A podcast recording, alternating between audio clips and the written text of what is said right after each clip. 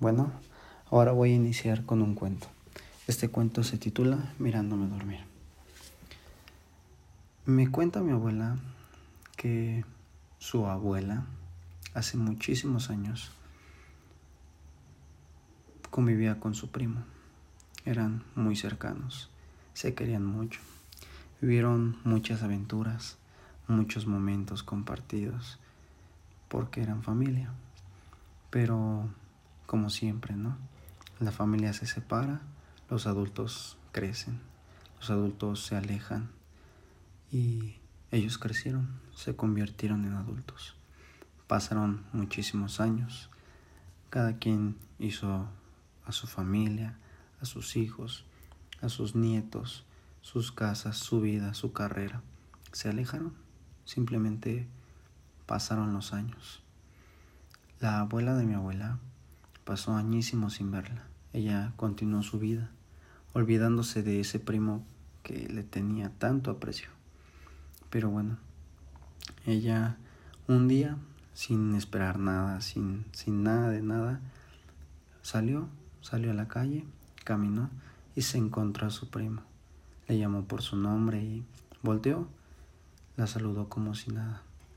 La saludó, salieron a comer, se contaron de sus vidas, sonrieron y como siempre, ¿no? Los viejos recuerdos, esos viejos recuerdos que nos sacan miles de sonrisas y que nos hacen revivir nuevamente momentos que pues ya no están. Pasó eso, se dieron un abrazo y le dijo, luego nos veremos. ¿Qué pasó?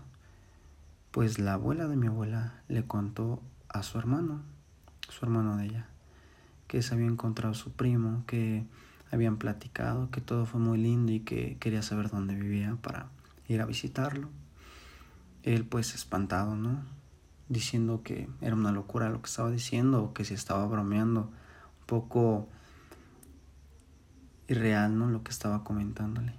Sin embargo, él le dijo a su hermano que su primo tenía unas horas de haber fallecido. Ella pues estaba impactada, ¿no? No podía creer que había fallecido si ella lo vio a su momento, platicó y todo lo que pasó. Y sí, llegó la noticia. Llegó la noticia directamente de sus hijos que acababa de fallecer hace unas horas. Ella pues preocupada a la vez, ¿no? ¿Qué pasó? No estoy loca. Estuvo indagando muchísimo tiempo, ¿no?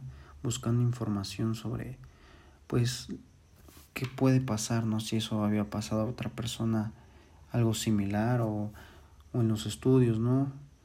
Que se leía en los libros de, de encontrarse un familiar que ya falleció.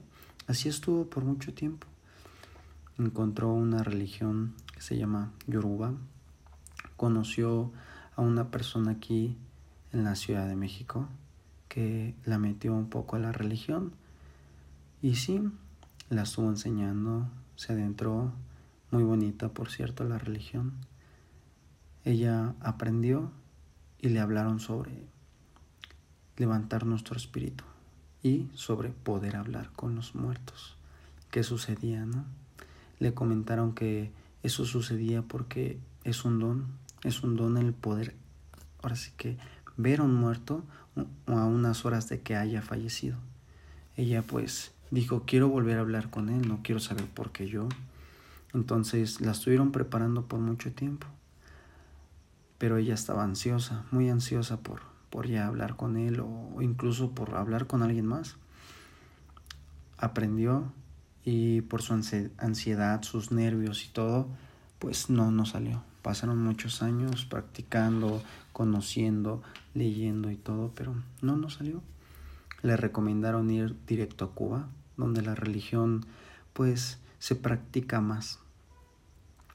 Exactamente, estuvo en Cuba igual algún tiempo. Estuvo practicando, le enseñaron rezos, le enseñaron cantos, le enseñaron mucho sobre la religión y sí, aprendió.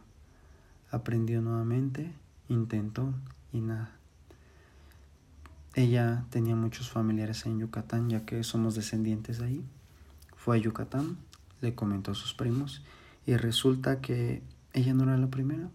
A otra familiar ya le había pasado algo similar había visto a un familiar unas horas después de que él había fallecido. Le contó todo. Entonces estuvo practicando un tiempo con su familia. Estuvo practicando, practicando, practicando. Se regresa a la Ciudad de México y un día sin quererlo ni nada, pues se pone a cantar, se pone a rezar, se acuesta y su espíritu se eleva.